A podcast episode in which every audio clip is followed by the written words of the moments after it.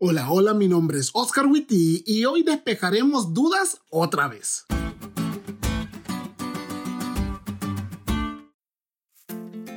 Hoy en Despejando Dudas, la sección más gustada y escuchada por los oyentes de School, estaremos despejando algunas dudas más sobre el diezmo.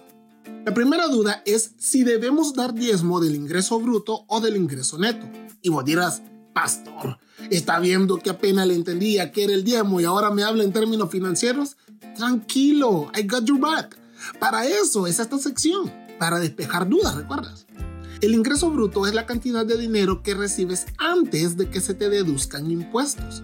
Si trabajas y recibes nómina, notarás que tu nómina dice que ganas, no sé, 10 dólares, pero a tu cuenta llegan 6 dólares. Que por cierto, esos 6 dólares son tu ingreso neto, lo que te quedó después de que te dedujeran impuestos. Y lo mismo sucede si tienes un negocio propio. La pregunta es, ¿de qué debes diezmar? ¿De los 10 dólares o de los 6 que te llegaron? es decir, de tu ingreso bruto o del neto. Bueno, la lección utiliza una historia bíblica para ejemplificar esta situación. Primero de Reyes 17, 9 al 16 nos cuenta la historia de una viuda que recibió al profeta Elías en su casa por mandato de Dios. Y cuando llega Elías, la viuda le cuenta el drama de su vida. Solo le queda lo suficiente para hacer un pan para ella y su hijo. Y luego de eso, iban a esperar la muerte. Y Elías escucha la historia y le dice, no temas, vuelve a tu casa y haz lo que pensabas hacer. Pero antes, prepárame un panecillo con lo que tienes y tráemelo. Luego haz algo para ti y para tu hijo.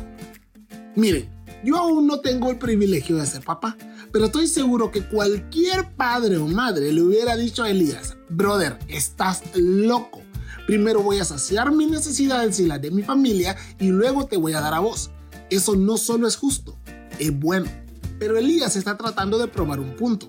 Si la mujer tiene fe como para darle de comer a él primero y luego a su familia, entonces tiene fe como para que se cumpla la palabra de Dios de que no se agotaría la harina de la tinaja ni se acabaría el aceite del jarro hasta el día en que el Señor hiciera llover sobre la tierra.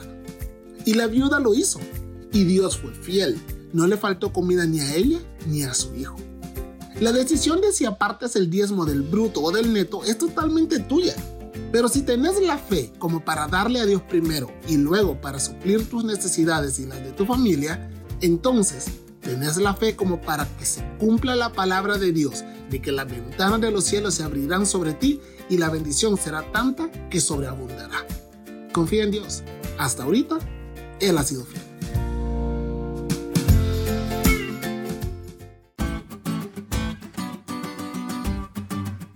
¿Te diste cuenta de lo cool que estuvo esta lección? No te olvides de estudiarla y compartir este podcast con todos tus amigos. Es todo por hoy, pero mañana tendremos otra oportunidad de estudiar juntos.